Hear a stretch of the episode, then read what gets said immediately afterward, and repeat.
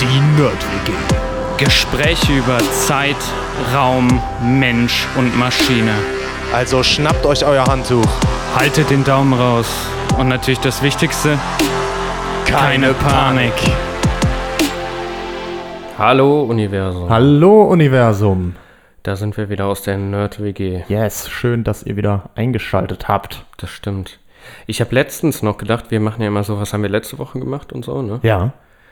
Gab es da nicht auch bei Per Anhalter durch die Galaxis sowas, so, so einen Spruch, den man da eigentlich mal bringen könnte? Oh, das weiß ich nicht. Hey, war da nicht irgendwie, wie war das denn? Und bis, äh, bis jetzt, nee, irgendwie so, und bis jetzt ist Folgendes passiert oder irgendwie sowas. Ach so, ne? doch, stimmt, Äh, das wie- gab's. Wie geht ja, sowas, das weiß ich nicht mehr. Gucken wir nach. Ja, Gucken wir das gucken wir nach, weil mehr eigentlich genau. müssten ja. wir das sagen, Bis ne? jetzt ist Folgendes Genau, passiert. bis jetzt Ja. ist Okay, Folgendes ja, okay, passiert. Ja, ja. irgendwie so. Genau, Okay, also, schauen wir nach. bis jetzt ist Folgendes Ja. passiert. Ähm, wir haben letzte Woche gesprochen ähm, über ähm, Sprachmodelle Mhm. und ob die ähm, ja vielleicht irgendwann auch in der Lage sind, ähm, mathematische Beweise zu führen. Beweisassistenten ist bei mir Genau, auch noch hängen geblieben. Beweisassistenten sind bei dir hängen geblieben. Ja.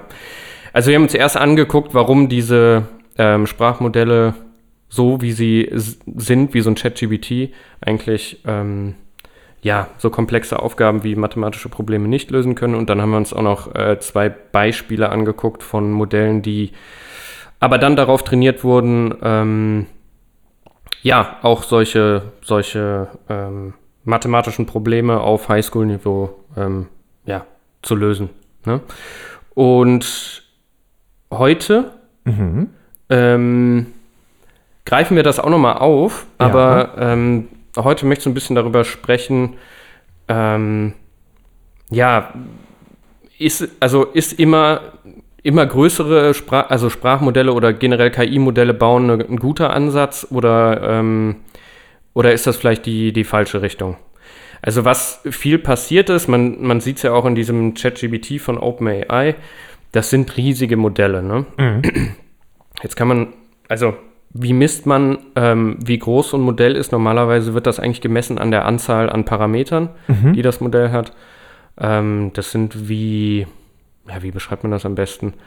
Ähm, ja, wie Eigenschaften, die, die das Modell berücksichtigt Okay. ja, ähm, in den Daten. Und ja, mittlerweile ist es so, dass diese Modelle normalerweise Millionen, Milliarden Parameter haben. Und ähm, das wird tatsächlich immer mehr. Das ist so ein bisschen getrieben von der Industrie, weil die Industrie gesehen hat, dass sie mit großen Modellen und immer größer werdenden Modellen auch ähm, immer bessere Erfolge erzielen kann. Ja. Ähm, ja, und wenn das geht, ne, dann mache ich es einfach noch größer und noch größer und noch größer. Und ähm, ja, Rechenleistung, ähm, das wissen wir ja durchs Mursche Gesetz eigentlich auch, wird gerade noch immer günstiger. Ähm, das heißt also, wenn ich mir, weiß ich nicht, GPUs kaufe, also ähm, Grafikkarten ähm, oder CPUs, dann ja, bezahle ich gerade eigentlich immer weniger. Okay, wir hatten jetzt diesen Einbruch zwischendrin. Das war dann äh, tatsächlich durch diese ähm, Marktknappheit ein bisschen bedingt äh, und diese Lieferengpässe, die wir auch äh, Ja, Chips und Halbleiter, ne? Genau, genau, die wir auch hatten. Ähm, ja, aber generell wird die Herstellung eigentlich günstiger und dadurch äh, ist es auch für die Unternehmen ähm, jetzt nicht unbedingt ähm, schlimm, mehr davon zu kaufen und das zusammenzusetzen, weil der wirtschaftliche Gewinn nachher ähm, das Ganze doch wieder kompensiert, wenn die, die Modelle mal größer bauen. Ähm, ja, aber ähm, was wir auch gesehen haben, ist, dass diese Modelle, wie jetzt zum Beispiel auch ein ChatGPT oder generell so ein Sprachassistent, auch wenn ich die immer größer mache, ähm, heißt es ja nicht zwingend, dass die logisch denken können oder halt sowas wie mathematische Probleme lösen können. Ne? Das haben wir halt, das haben wir ja letzte Woche irgendwie besprochen. Also was war da so ein klassisches Beispiel? Wir haben gesehen, dass ähm, wenn du so eine typische Schulaufgabe nimmst, ne, ähm, ja, also eine Linie parallel zu y gleich 4x plus 6 oder was auch immer läuft durch einen gewissen Punkt, 5, 10. Und dann fragst du das, wie lautet die y-Koordinate des Punktes, an dem die Linie die y-Achse schneidet. dann gibt es Probleme. Ja. Was man da natürlich als Schüler machen würde, ist, man kann das super ausrechnen. Genau, ja. ja. Ähm, ja, nimmst einfach die y-Achse und berechnest den Schnittpunkt zwischen der Gerade der y-Achse und ähm, ja, der anderen Gerade. Aber ähm, ja, diese Modelle machen erstmal eigentlich nichts anderes als ähm, die berechnen die Wahrscheinlichkeit einer bestimmten Inferenzkette. Ne? Also das heißt, was die machen ist, die berechnen die Wahrscheinlichkeit, ähm, dass ein gewisses Wort jetzt in der, in der logischen Kette ähm, für die Antwort wichtig ist und das nächstfolgend beste Wort wäre Mhm. und geben dann das Wort aus. Daraus baut sich dann ein Satz auf und wenn das Modell denkt, okay, ich habe genug gesagt, dann, Ja. dann beendet das ähm, auch diese, diese logische Kette von, von Wörtern. Ne? Ja, und ich kann So. mich noch gut erinnern, ich war sehr überrascht, wie viel die dann tatsächlich auch richtig geraten haben auf diese Weise, ohne eigentlich den richtigen Rechenweg benutzt zu haben. Genau. Ja. Das, und das haben wir ja gesehen. Und das Ja. ist ja gerade der, ich sag mal, Vorteil, wenn du diese Modelle immer größer machst, im Sinne von Parametern, aber auch natürlich immer größere Datensätze nimmst. Genau. Was passiert nämlich? Du erhöhst natürlich die Wahrscheinlichkeit, dass das Modell jetzt zum Beispiel genau diese Aufgabe, die ich ja eben genannt habe, vorher schon gesehen hat. Ja. Und dann weiß das, ah ja, okay, bei der und der Kette von Eingabe ähm, kenne ich eigentlich die Ausgabe schon und dann gibt das einfach nur genau das aus. Ja. Und dann ist es richtig, Oder aber es es hat- genau, tatsächlich hat schon ein genug- glücklicher Zufall. Ähnliche Sachen gesehen und hat sich selber irgendwelche Regeln daraus abgeleitet. Das sind aber nicht die Regeln, die eigentlich die Mathematik äh, hergibt, womit, wie Ja. man es halt eigentlich berechnen sollte. Genau. Ne? Ja. Also, die Vermutung ist, dass Mustererkennung, das ist ja genau das, was, was genau. da passiert, ne, jetzt nicht wirklich zu logischem Denken führt. Ja. Ne? Das ist, ähm, das kann man sich ja irgendwie auch vorstellen. Ja. Also, ähm, Wir hatten das äh, in der, ähm, in der Uni immer ganz viel. Wir haben das immer unterschieden zwischen äh, Verständnislernen und Schablonenlernen. Ja, und wir, so, wir, haben, wir mussten ja immer viel ausrechnen Ja. in unseren Klausuren auch und manchmal hast du einfach die Schablone gelernt und dann wusstest du einfach, okay, ich nehme jetzt das, das und das und dann schmeiße ich das kurz zusammen und dann kommt das raus, aber da war es so oft richtig, aber nicht immer richtig und ging auch nur bei manchen Aufgaben. Bei anderen Aufgaben musste man es tief verstanden haben, Mhm. ganz konkret reingehen und dann ganz genau wissen, jetzt muss ich gut, dann wenn das die Angabe ist, muss ich das erstmal nehmen, dann das dazu rechnen und so weiter und so fort. So ein bisschen fast in die Richtung, ne? Genau. Also ich, ich habe auch ein gutes Beispiel. Ich habe ja gerade die theoretische Prüfung für die Führerscheinklasse C gemacht. Ah. Ja, ne? Und das ist ja C. wie, wie bei der, du hast einfach nur andere Fragen oder Zusatzfragen noch zu, zu der Führerscheinklasse B, also normales Ja. Auto. Und was du machst, ist ja auch, du kriegst diese Multiple-Choice-Fragen ne? und dann hast du da drei Antwortmöglichkeiten, dann können eine bis drei richtig sein. So. Ähm, da gibt es dann auch sehr technische Fragen zu LKWs. Irgendwann kannst du natürlich die Antworten ähm, für diese Fragen einfach nur, weil du die Frage kennst und die Antworten schon mal gesehen hast. Also du weißt Ja. genau die Kombination aus diesen drei Antwortmöglichkeiten und welche richtig sind. Dann ist das A und Das C. heißt aber So. nicht, dass ich verstanden habe, was eine Dauerbremse oder ein Retarder ist. Ja, ja, Also- ja, gutes Beispiel, ja. Ähm, genau, wenn dich dann einer fragt, A und stehst C. du da, äh, äh, können Sie mir erstmal drei Möglichkeiten zur Verfügung stellen, um diese Frage zu beantworten. Ne? Ja, sehr gut. Ja, genau. Ja. Also das ist dann das Problem, was man noch hat. Ähm, als Mensch kannst du dir vielleicht jetzt nicht mal die, die drei Möglichkeiten merken, die da eigentlich äh, vorhanden waren. So ein Modell vielleicht hat sogar noch die Möglichkeiten im Kopf und weiß dann eins und drei und spuckt dir dann aber tatsächlich auch nur das aus, was es da schon mal gesehen hat. Weil Ja. es ist halt bei der Frage, genau, das sind eigentlich die richtigen Antworten. So wird es halt trainiert. Ja, ja. Ne? Und dann kann es ja noch dazu kommen, dass es ja auch ähm, so ein bisschen noch eine Kritik, die es, die es oft immer gibt. Ähm, wenn du jetzt von einem Thema sehr, sehr viel Ahnung hast und fragst ChatGPT, dann fällt einem manchmal einfach auch auf, dass ähm, nicht nur die, die Antworten so ein bisschen sind wie, ah, ich habe die, An also ich weiß das, also ich habe die Antworten eigentlich schon mal gesehen. Ne? Da kommt zusätzlich auch noch dazu, dass es sich dann manchmal noch so ein paar Kleinigkeiten einfach, weil es gut klingt, noch dazu ausdenkt. Ja, ne? Was jetzt nicht unbedingt direkt falsch ist, aber was auch nicht richtig ist. Ja, da, und genau, das hatten wir doch auch So schon. Geschwafel. Genau, und das hing doch auch damit zusammen, dass äh, ChatGPT dann weiß, dass wir bestimmtes Geschwafel mögen. Genau. Und deswegen solche Antworten oft als positiv bewertet haben und dann wird das da noch mit reingemixt, ne? Genau. Ja. Mhm. Ja, also, ähm, ja, was, ähm, was können wir also vermuten? Wir können vermuten, dass ähm, nur das Vergrößern der Datensätze und Parametern wird jetzt nicht zwingend dazu führen, dass solche Modelle ähm, ja, logisch, logisch denken können.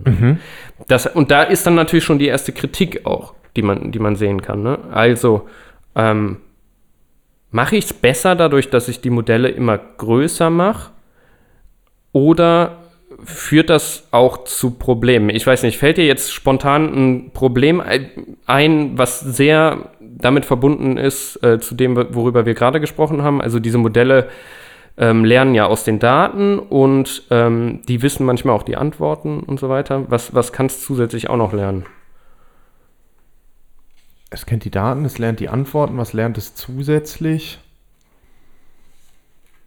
Ja, ist ja, also ist ja keine Prüfung. Nee, äh, nee. Verzerrungen, ne? Okay, nee, wäre ich jetzt überhaupt nicht drauf gekommen, okay. Ja, also es kommt natürlich immer auf die, auf die ähm, Datensätze an, mit denen du diese Modelle trainierst. Ja. Aber wenn die Antworten nicht immer, ähm, nicht immer sauber sind, dann lernt es natürlich auch diese, diese Verzerrungen, die in den Daten drin sind. Mhm. Ja. Ähm, wir hatten das äh, eigentlich ein schönes Beispiel dafür ist auch dieses Diskriminieren. Ich wollte gerade sagen, das ne? geht auch in Richtung von diesen Ganz diskriminierenden genau. Algorithmen, ne? Genau. Okay. Ja. Mhm. Also auch so solche Verzerrungen wie ähm, so eine KI diskriminiert, ohne dass sie es eigentlich will oder darauf trainiert wurde zu diskriminieren, ähm, kann daran liegen, dass einfach die Daten so gewichtet sind, dass das zu Diskriminierung führt. Mhm. Woran liegt das? Im Endeffekt ist es in diesen Modellen ja einfach nur so, dass, ähm, wir haben es ja kurz angesprochen, meistens basieren die auf sogenannten neuronalen Netzen. Und ähm, da werden immer bestimmte Neuronen, ähnlich wie im Gehirn, aktiviert, wenn ähm, eine bestimmte Voraussetzung erfüllt ist. Dann trägt das, sage ich mal, zu der Lösung bei. Ja? Und zusätzlich lernen die eine Gewichtung, also wie wichtig ist jetzt der, ähm, ja, dieses Neuron für die Lösungsfindung sozusagen. Und ähm, ja, diese Gewichtung ist, wird quasi eingestellt im Training. Und dann hast du, wenn wir jetzt zum Beispiel wieder einen Sprachassistenten nehmen und der wäre nur auf mich trainiert, dann ähm, ist der so eingestellt von der Gewichtung her, dass das sehr stark danach klingt, wie ich rede, aber natürlich auch nur mit den Daten gefüttert wurde, die ähm, ihm vorgegeben wurden. Also wenn du jetzt die Podcast-Episoden von uns nimmst, dann wird er wahrscheinlich relativ viel Schwachsinn über meine Podcast-Episoden reden. Ne? Auch, das wird auch so klingen wie ich, der wird auch die gleichen Wörter benutzen, der wird auch so oft quasi sagen wie ich. Ne? Ä- Aber ähm, ja, im Endeffekt ist es ähm, einfach nur so, dass ähm, diese ganzen Einstellungen so gemacht wurden, wie auch die Daten aussehen, mit der die KI gefüttert wurde und deswegen kann es unter anderem zu Diskriminierung oder halt generell zu Verzerrungen. Okay, klar. Also nehmen wir mal an, wir hätten jetzt im Podcast öfter mal aus Scherz irgendwelche Akzente benutzt. Und Genau, ja. manchmal völlig in anders So. klingender Sprache nämlich geredet und dann hätten wir Genau. plötzlich so einen leichten Akzent auch Vielleicht in unserer AI-Stimme drin. So. So, Ja, okay, verstanden. Ja. genau. Verzerrungen. Ja, Abhängig Also, wenn ich Daten. die Datensätze natürlich jetzt einfach riesig groß mache, habe ich natürlich auch mehr Verzerrungen drin. Okay. Ja, mhm. also es kommt, wo holst du die Daten halt immer her? Ja, ja, klar, weil- also ja, weil- weil nehmen wir jetzt wieder mhm. dieses Minerva von letzter Woche zum Beispiel. Ja, das war ja sehr sauber trainiert auf mathematischen Problemen. Wenn du jetzt einfach sagst, okay, ich gehe ähm, ich gehe raus und nehme Daten aus dem Internet, weiß nicht, nimm Stack Overflow, da gibt es ja auch falsche Antworten und alles. Ne? Also so lernst du auch Verzerrung. Das heißt, Mhm. Ja. du bringst da auch immer wie so ein Rauschen nachher in, dein, ähm, in deine KI mit rein. Ne? Mhm. Was ähm, ja auch nicht, nicht immer ähm, unbedingt äh, ja, so gewollt ist. Klar, weil dann quasi in den Daten schon die Fehler slash Verzerrungen halt drin Genau. Okay, ja, Ja. das habe ich so ein bisschen kapiert. Ja. Okay, gucken wir uns jetzt aber anhand von einem Beispiel Ja. vielleicht nochmal Ja, ja, technisch ja. an. Sehr gut. ähm, ob jetzt größer besser bedeutet. Einfach. Mhm. Jetzt haben wir ja gerade ne? nämlich Also schon ein Argument Sinne von, gehabt. von, von mehr ähm, Parametern. Ne? Ja, dass das natürlich erstmal gut ist, aber dass wir, wenn wir größere Daten haben, möglicherweise auch mehr Genau. falsche Sachen mit drin sein Genau. können. Okay. Mhm. Dazu würde ich äh, wieder Minerva nehmen. Also das war diese ähm, Google-KI zum Lösen ähm, mathematischer Probleme. Mhm, Ne? Wen das nochmal interessiert, letzte Woche haben wir ein bisschen ausführlicher drüber gesprochen. Genau. Ähm, was die Forscher da zusätzlich ähm, noch gemacht haben, ist die, also Minerva basiert wieder auf einem anderen Modell, das heißt Palm. Ähm, und was die gemacht haben, ist, die haben dieses Vortraining ähm, für das Minerva mit dem Paul-Modell auf unterschiedlich großen ähm, Sets von Parametern durchgeführt. Ja, einmal 8 Milliarden, dann 62 Milliarden und 540 Milliarden. Und dann haben sie nachher geguckt, wie Minerva ähm, sich, sich dann verhält in der Genauigkeit der richtig beantworteten ähm, mathematischen Probleme. So, was rausgekommen ist, ist, dass wenn du das kleine Modell nimmst, das waren ja 8 Milliarden ne, Vortraining, dann ähm, kriegst du eine Genauigkeit von 25 Prozent. Mhm. Für das mittlere Modell ne, mit 62 Milliarden Parametern kriegst du 43 Prozent und für das größte Modell äh, mit den 540 Milliarden, also das ist fast nochmal, das ist nochmal acht oder neunmal so viel wie, Mhm. äh, wie das mittlere Modell, kommst du dann auf die 50 Prozent Marke. Ne? Ja. So, jetzt kommt noch Krass. Jetzt kommt noch zusätzlich was dazu. Wir haben, wir haben das schon mal kurz ähm, erwähnt. Es gibt ja nicht nur dieses Vortraining, Training, sondern man kann ja am Ende, das hatte ich ja auch versucht zu erklären, man kann ja am Ende nochmal ein Feintuning. Ja, machen. Genau. Jetzt könnte man sich ja noch überlegen, ja, Moment, vielleicht kann ich aber auch das kleine Modell nehmen und dann sehr viel Feintuning machen und komme vielleicht auf die gleich guten. Ne? Wobei ähm, das. Problem bei dem Feintuning immer war, ich brauche sehr bereinigte, sehr spezifische Genau, Daten dafür und die muss ich erstmal aufbereiten. Ne? Das habe ich noch Ja. im Kopf. Genau, und was dazu kommt, ist, Feintuning ist sehr, sehr rechenaufwendig. Ah, ist auch recht Also das ist okay. im Normalfall von den Schritten, die du machst, Vortraining, Training ähm, und so weiter, ist das wirklich das, was am meisten Zeit und Rechenleistung ähm, verbraucht. Obwohl es das eigentlich der größte Datensatz, äh, der, nicht der größte Datensatz Ja, ist. das liegt einfach nachher an der, Anz also an der Anzahl Kombinationen, die du durchgehst. Okay.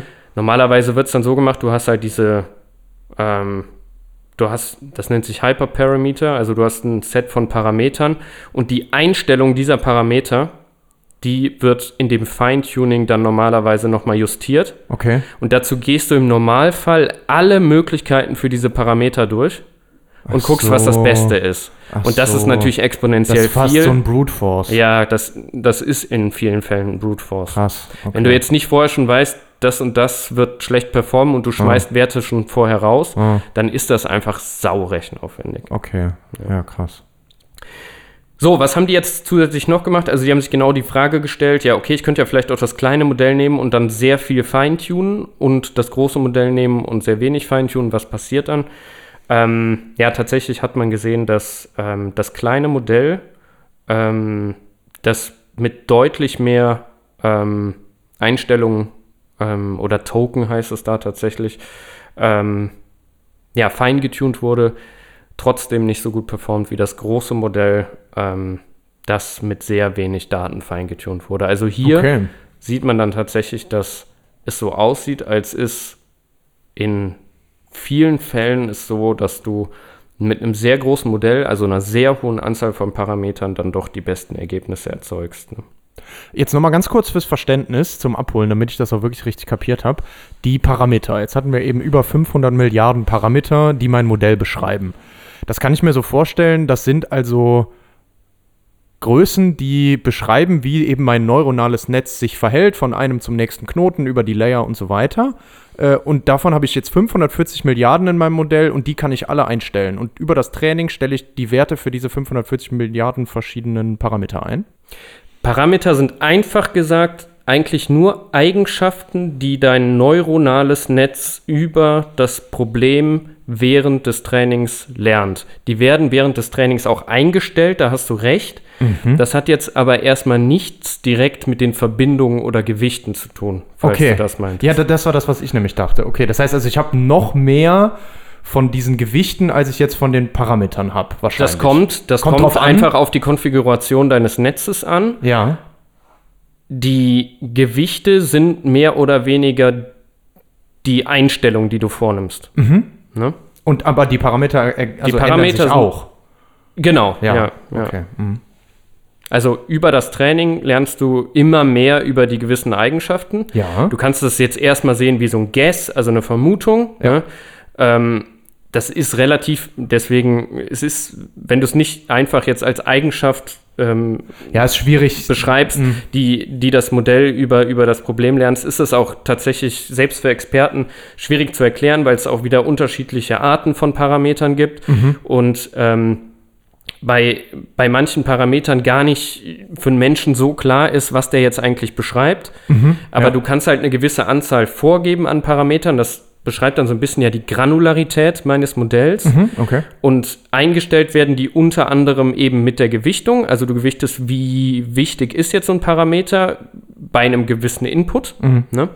Ähm, zusätzlich muss natürlich auch so eine Gewichtung mitgelernt werden, aber auch dieser Guess für Ja. diesen Parameter verbessert sich hoffentlich, wenn der Datensatz gut ist, ne, über die Zeit dann. Okay, okay. Ja, kann man, glaube ich, grob mitnehmen. Das ist, ja. Kannst du, also vielleicht ein einfaches Beispiel für, für einen, äh, für einen Output-Parameter, also für einen Output nehmen wir ein klassisches ähm, Beispiel der Klassifikation. Ähm, du willst ähm, lernen, ob ein bestimmter Input ähm, ja, eine Katze oder eine Maus ist, wie auch immer. Dann verbessert sich ja dein Guess für Katzenbilder, dass es wirklich eine Katze ist über die Zeit. Mhm. Ja, Ja. okay. Also Ja. vielleicht so. Alles klar. Ähm, genau. So. Ähm, so viel vielleicht einfach zu dem größer, besser. Ja, Sieht erstmal so vielen aus, Fällen, ja. Mhm. in vielen Fällen schon. Ne? Ähm, jetzt kommt noch was dazu, was das Ganze, ja, ich würde sagen, noch deutlich erschwert. Und das ist unter anderem auch, dass du kannst ja, oder sagen wir es so, du kannst ja anfangen und versuchen, ähm, mathematisch zu gucken, wie skalieren denn diese Netze. Ne? Das wäre jetzt ein guter Ansatz. Also mehr Parameter, Größe des Netzes, äh, mehr Feintuning hatten wir ja eben auch schon, größere Datensätze hatten wir eben auch schon, ne? also mehr Beispiele dem Netz zeigen. Wie verhält sich das jetzt vielleicht in einer Formel? Ja? Also kann man dann Skalierungsgesetz nennen. Ne? Also wenn ich jetzt eins davon größer oder kleiner mache, wie verhält sich dann der Output so eines Modells? Genau, also Ja. die Wahrscheinlichkeit, dass ich die richtigen Lösungen finde. Genau, ja, ja, also Das die, wäre die jetzt- Performance, die ne? Performance, also wie, genau, das wie gut ich, ist, ja. mein, ist mein Netzwerk. Das wäre ja. natürlich super spannend, ne? wenn man sowas hat und sagen würde, okay, in die Richtung und in die Richtung. Ist wahrscheinlich auch wieder stark problemabhängig, aber Ja. ja.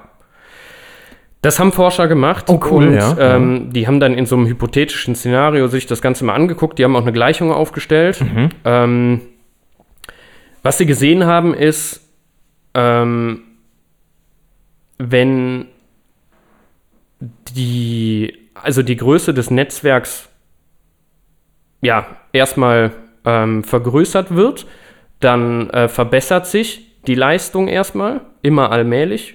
Und ähm, was dann aber passiert ist, du kommst an wie so ein Maximum Stagniert. und dann stagniert das und dann fängt sogar an zu sinken. Echt? Ah, es gibt also ein Also Optimum. es gibt wirklich, ja, wird man jetzt erstmal vermuten, ne? Ja. Genau. Also an dem hypothetischen Szenario sah es wohl sehr danach aus. Okay. So. Ähm, wenn, wenn das passiert, dann hast du normalerweise wie so ein Gap, wo, wenn ich die Anzahl der Parameter, also die Größe erhöhe, ähm, wie so eine Kuhle kommt. Aber Ja. wenn ich die überwunden habe, dann steigt es auch wieder. Nochmal wieder. Ja, okay. genau. So. Jetzt ist das aber zusätzlich ähm, so, dass wenn ich nicht nur die Größe des Netzwerks erhöhe, ähm, sondern auch die Anzahl der, der Trainingsdaten, dann Ja. kann das passieren, dass ich in der Kuhle hängen bleibe. Okay. Ähm, und dann kommt noch ein dritter Punkt dazu.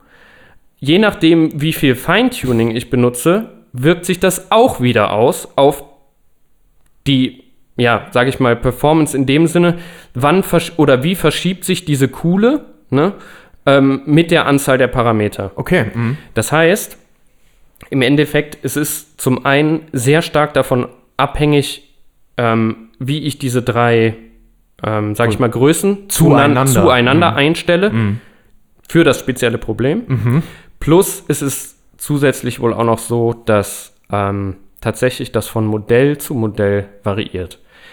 Das heißt, so eine sehr allgemeine Formel zu finden, die für jedes Modell gilt, Ja. also die optimale Einstellung, sagen wir es mal so, dieser drei äh, wichtigen Größen für jedes Modell garantiert, ist sehr, sehr schwierig. Ja, ein ganz grober Trend vielleicht, aber Genau, muss man eigentlich immer wieder, ja, Ja. sich ganz genau angucken. Ja, okay. genau.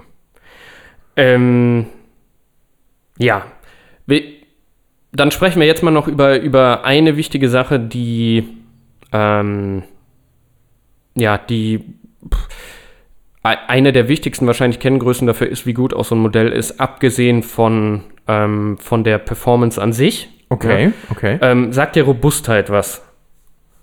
Ja, aber ich glaube immer unter der falschen Sache. Sag Okay, Lieber. also genau, bei künstlicher Intelligenz heißt Robustheit, ähm, wie anfällig oder eben nicht anfällig dein Modell ist, wenn du ein sogenanntes Rauschen oder eine Verzerrung in den Daten hast. Mhm. Also Ja. ob sich das nach hinten raus größer wird oder nicht?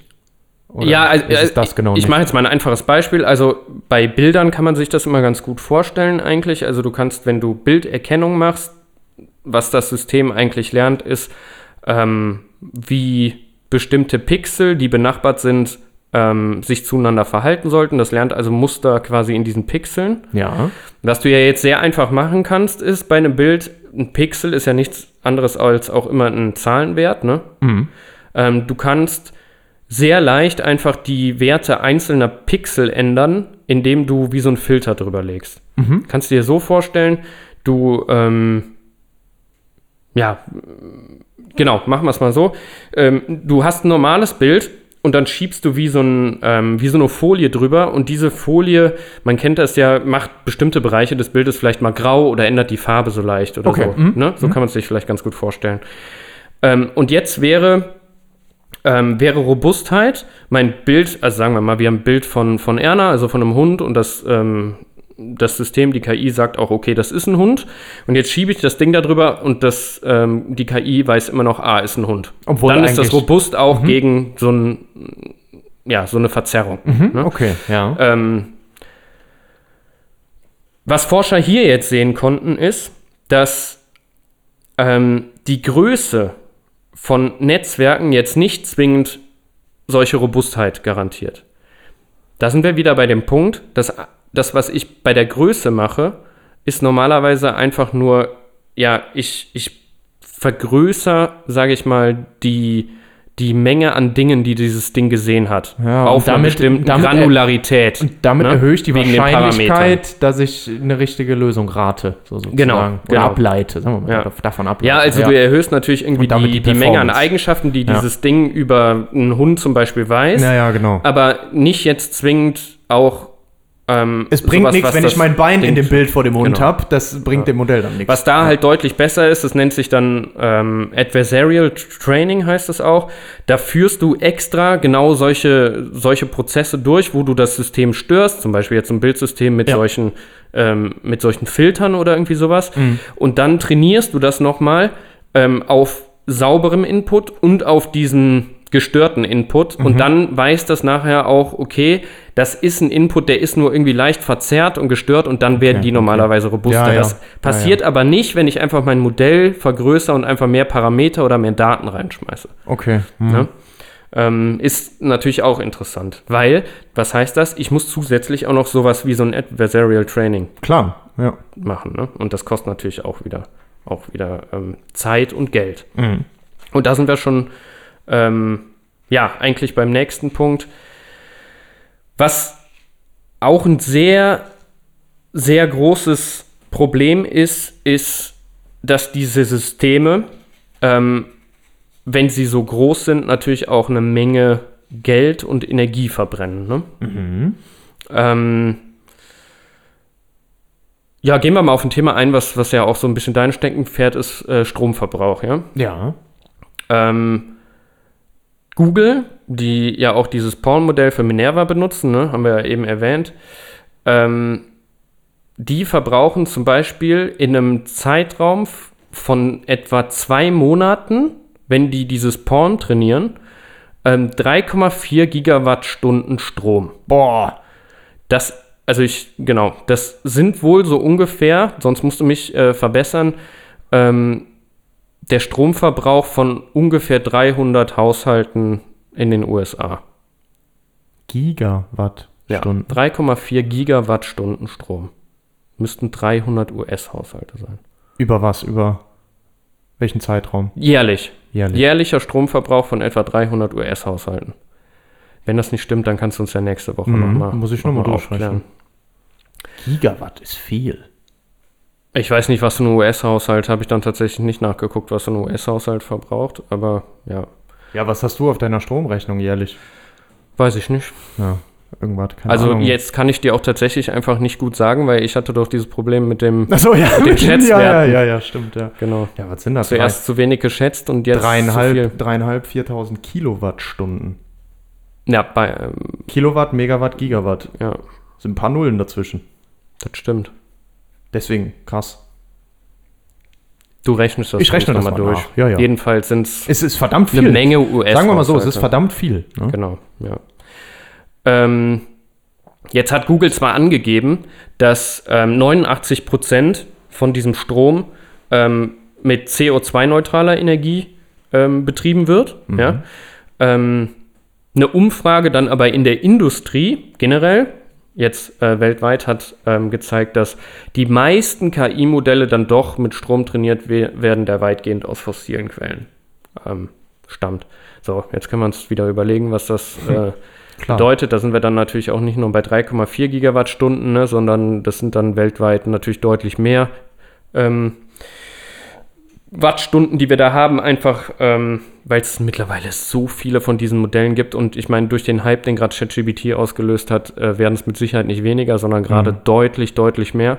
Ähm, das ist natürlich auch ein Problem, au explizit nochmal, wenn diese Modelle immer größer werden. Mhm. Genau.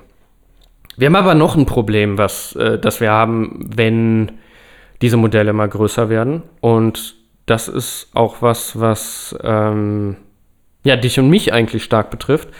Und zwar die Kosten für, für das Betreiben solcher Modelle liegen normalerweise im, ja, im hohen Millionenbereich. Ähm, und das bedeutet, dass normalerweise Universitäten und ja, akademische Institutionen nicht die Möglichkeiten haben, die die Industrie hat. Mhm. Ja. Und dadurch wandern auch viele Akademiker einfach in die Industrie, weil sie halt da die Möglichkeiten haben, mit solchen Systemen zu arbeiten und auch Forschung zu tun mit solchen Systemen. Mhm. Ähm, was aber zum einen dazu führt, dass wir sowas haben wie natürlich eine patentierte künstliche Intelligenz, weil normalerweise diese Systeme dann ja als Produkt angeboten werden oder in Produkten verbaut sind. Ähm, und es wird dadurch immer schwieriger, wirklich auch die Fähigkeiten dieser Modelle wirklich zu messen. Mhm. Weil die Daten dann normalerweise nicht öffentlich verfügbar Genau, ist sind. alles wieder unter Verschluss. Ja. Genau, dann ist alles unter Verschluss und du kannst nicht mit einer Open Source Community da dran gehen und dir das Ganze angucken und dann ähm, die Fähigkeiten vielleicht auch mal analytisch betrachten und vielleicht Kenngrößen ähm, aufzustellen, die beschreiben, wie stark diese Modelle sind oder nicht. Mhm. Ne? Ähm, auch ein sehr, sehr wichtiges Thema. Ja, jetzt kann man, ähm, also jetzt haben wir viel gehört über, ist größer erstmal besser? Ja, in vielen Fällen schon. Äh, es gibt aber auch Probleme. Ne? Das war dann jetzt äh, beispielsweise sowas wie ähm, logisches Denken kriegt man wahrscheinlich damit dann trotzdem nicht, äh, nicht äh, repräsentiert oder ähm, ja, ähm, wir haben- Energieverbrauch, wir haben Energieverbrauch, genau, Robustheit, Robustheit, all solche Themen. Ähm, KI als etwas, was nur für privilegierte Nutzer nachher dann ah, zur stimmt, Verfügung stimmt, steht. das habe ich ne? jetzt explizit nicht genannt, aber Ja. das, äh, das gehört dann natürlich auch dazu. Ne? Ja. Ähm, das, ja, ich habe es jetzt mit der Industrie begründet, aber Ja, wenn es teuer ist, ist ja das, was am Ende stimmt da auch, rauskommt. dass, ne? also was auch, was natürlich auch ähm, ein Argument in der Industrie nochmal ist, das ist natürlich auch für große Unternehmen leichter, solche Systeme zu bauen, als für das kleine Start-up, weil Ja. das einfach vielleicht das Funding nicht hat, um so ein Modell aufzubauen. Ne? Ja. Gebe ich dir absolut also recht. die, ja. die Recheninfrastruktur dafür. Ja. Ja, äh, aber selbst wenn man sich das so überlegt, dass äh, ChatGPT mit seinem Abo-Modell, das kann sich ja auch nicht jeder leisten. Ne? ja, stimmt. Ah ja, klar, stimmt. Ja. Ja. Also schon Eben, auch. genau, nur ja, der- ja. Sehr guter Einwand. Ja. auf jeden Fall. Genau. Ähm, Ja, wie könnte man denn jetzt vielleicht rangehen und ähm, kleinere Systeme bauen? Hm, ja. Man könnte mal wieder anfangen, vom menschlichen Gehirn zu lernen. Das machen ja die äh, KI-Forscher immer sehr gerne. ne? Ja, ja. Ähm, ich habe die, glaube ich, schon mal kurz erwähnt. Ähm, was oftmals in diesen Systemen nicht verbaut ist, ist ähm, eine sogenannte Rückkopplung. Ja. Ähm, was bedeutet das? Normaler oder in sehr vielen Fällen, nicht normalerweise, aber in sehr vielen Fällen werden diese Systeme, das nennt sich Feed Forward, also geradeaus trainiert. Ähm, Information fließt also in dem Sinne in eine Richtung. Ja, von Input nach Output. Und es gibt aber Techniken, wo man eine Rückkopplung einbaut. Das heißt, diese Neuronen in diesen Netzen sind dann nicht einfach nur nach vorne verknüpft, sondern haben auch Verknüpfung nach hinten. Das ist ein klassischer Prozess, den man auch, ähm, auch im Gehirn sehen kann. Ähm, und was sehr interessant ist, ist, dass eigentlich das Gehirn und die Neuronen im Gehirn so aufgebaut sind, dass die im Normalfall deutlich mehr Verbindungen rückwärts haben als vorwärts. Also die sind deutlich öfter rückgekoppelt als nach vorne verbunden. Und ähm, das ruft dann so genannte rekurrente neuronale Netze Ja, auf den Plan, die, mit, die auch viele gerne verbauen oder verbauen würden. Jetzt hast du hier natürlich das Problem, du erhöhst natürlich auch wieder die Komplexität eines Systems. Ja. Und was dadurch passiert ist, Training dauert deutlich länger und wird auch noch schwieriger. Okay. hm. Ja, also im Sinne von Rechenaufwand. Ne? Ja. Ähm, deswegen gibt es da gerade noch Probleme, das wirklich umzusetzen. In einem, au- auf eine effiziente Art und Weise. Mhm. So. Ja, genau. Also es gibt auch schon diese, diese Anwendung von diesen Genau. Recurrent Neural Networks, aber das Genau. meiste ist eigentlich Feed-Forward, was eingesetzt ist. Das meiste ist Feed-Forward, Okay. einfach weil es auch deutlich kostengünstiger ist. okay. Das Ja. auch mal spannend zu wissen, ja.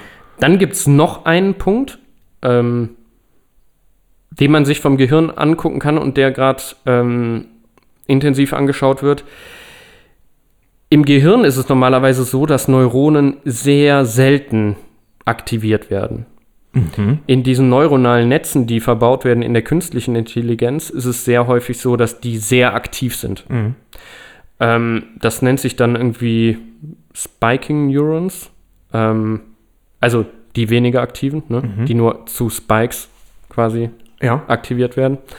Ähm, und die Kombination aus Spiking Neurons und diesen rekurrenten neuronalen Netzen, die ist wohl vielversprechend. Also da ist wohl gerade so dieses Ding, okay, wir hoffen, wir können kleinere Modelle bauen, indem wir halt ähm, die Komplexität des Systems insofern reduzieren, dass wir weniger Parameter verwenden, aber ähm, Spiking Neurons und rekurrente Verbindungen. Okay. Mhm. Ja. Ja, okay. Also das ist so, würde ich gerade so State-of-the-Art-Forschung, ja. ähm, wie man die, diese Systeme versucht ähm, zu verbessern.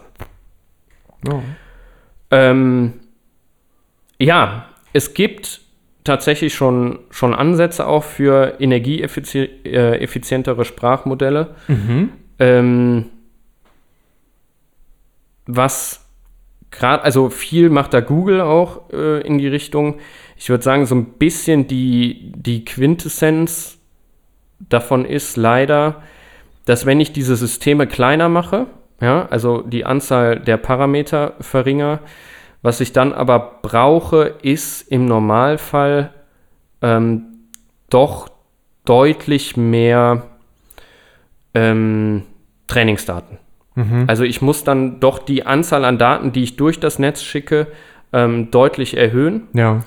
Ähm, was jetzt nicht unbedingt einfacher macht, diese, oder sagen wir es mal so, ich reduziere zwar die, die Anzahl der Parameter, aber dadurch, dass ich mehr Trainingsdaten trainieren muss, Verbrauche ich auch. verbrauche ich Energie. auch Energie. Ja. Mhm. Also es ist gerade noch so ein bisschen das Problem, wie finde ich jetzt wirklich einen Trade-off zwischen Größe im Sinne von einer Anzahl an Parametern und wie mache ich es aber effizient, sodass ich jetzt nicht dafür dann aber die Menge an Daten, die ich brauche, Mhm. ähm, sehr, sehr hoch fahre. Ja. Ne? Ähm, ja, und das ist, das ist so ein bisschen gerade ähm, das Problem. Mhm. Ja. Ja. ja, klar, kann man sich vorstellen. Ja. Ja. Aber wer weiß, vielleicht werden ja da auch die neuen Methoden noch neue Erkenntnisse bringen und das Ganze dann auch, also wenn es wirklich recurrent mit Spikes oder weiß ich nicht was, vielleicht ist das nachher viel effizienter. Auch energietechnisch klar. gesprochen. Könnte gen- ja sein. Genau, es ist einfach spannend. Wahrscheinlich geht es dann da auch so ein bisschen drum, wie kann ich jetzt ähm, sehr effizient diese, diese Berechnungen für die rekurrenten Verbindungen ausführen. Ne? Ja, genau. Ohne dass ich jetzt exponentiell meine Anzahl an Rechenoperationen erhöhe. Ja, genau, weil das Training auch wieder so aufwendig wird dann Ja. dadurch und so, ne? Ja. ja, wird spannend bleiben, auf jeden Fall. Aber klar, man, man kann man sich direkt vorstellen, je größer das immer wird, desto, desto mehr Energie frisst das natürlich auch, Ja. klar, was, was das angeht jetzt, ja. Ja. Und desto höher, desto höher werden die Investitionskosten und so weiter und so fort. Ja. Ja, genau. Also größer ist interessant Mhm. und macht auch die Performance. Sieht so aus in den vielen Fällen erstmal besser, Genau. aber größer ist dadurch nicht automatisch besser, wenn man alle So Punkte kann man- mit rein genau. nimmt. So, so würde ich das sehen. Ja, cool. Sehr, sehr spannend, ja. Obwohl eigentlich wir Menschen immer erstmal größer, besser, weiter, schneller, ne? Ja. Ja. Ja, genau das. genau genau Ja. das ist der Punkt. Ne? Ähm, ja. Ich glaube, das soll auch reichen. Ja, ja, ne? das ist das war gut. schon wieder Ja. sehr, sehr viel Ja, Information. aber super spannend und auch schön kondensiert. Also das, Ja. ja, sehr cool. Okay. Okay, ja, so viel zu immer größeren KI-Modellen und ähm, an der Stelle würde ich sagen, Danke fürs Zuhören und äh, schaltet euer KI-Modell mal ab. Ja. Wochenende. so, abschalten. Geil, ja, danke dir. Ja, gerne, Sehr gerne. spannend. Ich habe wieder viel gelernt heute. Ja, Ja, Das das, ist, wirklich. Ja, es ist auch einfach ein super spannendes Thema, gerade weil da gerade ja, einfach so viel Ja, passiert. eben, ne, es geht ja so viel ab. Ja, ja. Das ist ja total krank. Und vor allem das Witzige ist immer, ich habe dann diese ganzen Begriffe schon mal irgendwo irgendwie gehört Mhm. oder sowas, wo du kannst nichts damit anfangen und es macht total Spaß, dann wenigstens mal so eine simple Erklärung dazu zu Ja. kriegen. Da kann man es direkt erstmal ein bisschen besser einordnen. Ja. So, das, das, das macht total Spaß. Das ist richtig cool. Das freut mich. Und es catcht mich auch die ganze Zeit. Ja, das ist ja doch letztes gut. Mal habe ich ja schon gesagt, so, boah, das war echt schwierig zuzuhören, weil ich die ganze Zeit überlegt habe, boah, könnte ich das nicht? Ja, das ja. wäre auch richtig das geil, das anzuwenden Ja, an das der stimmt. Stelle oder so. Ja. Ich glaube, irgendwann passiert das auch noch. Ja, einfach ausprobieren. Ja, auf jeden Fall. Aber irgendwann erstmal in klein, in ganz Ja. klein. Ich habe sowieso einen ho hohen Stromverbrauch mit meinem Rechner, Ja. mit meinen ganzen Simulationen. Ich auch sowas mal machen. Das stimmt. Ja, Ja, mittlerweile gibt wir es ja auch viele eine- Cloud-Lösungen. Ne? Ja, genau. Einerseits das und andererseits machen wir ja auch sehr viel Brute Force ähnliche Rechnungen und diese Mhm. zählt ja auch manchmal als KI, ne? Aber diese ganzen genetischen Algorithmen und so, die probieren ja auch nur rum. Da rechnest du halt auch unheimlich Ja. viel hin und her, ne? Ja. Probierst viel aus. Versuchst zwar möglichst Stimmt. wenig, aber trotzdem ist es auch viel Ausprobiererei, Ja, ne? Braucht auch viel. Und das auch immer nur, damit wir alles auf Blackboxen draufschmeißen können. Also, ja. ja, in dem Sinne, ne? Ich glaube, aber nee, es hat sehr viel Bock gemacht. Ja, sehr schön, Sehr, freut sehr mich. spannend auf jeden Fall. Ja. Wieder mal ein guter Anstoß. Dann Ja, jetzt reicht's. Abschalten.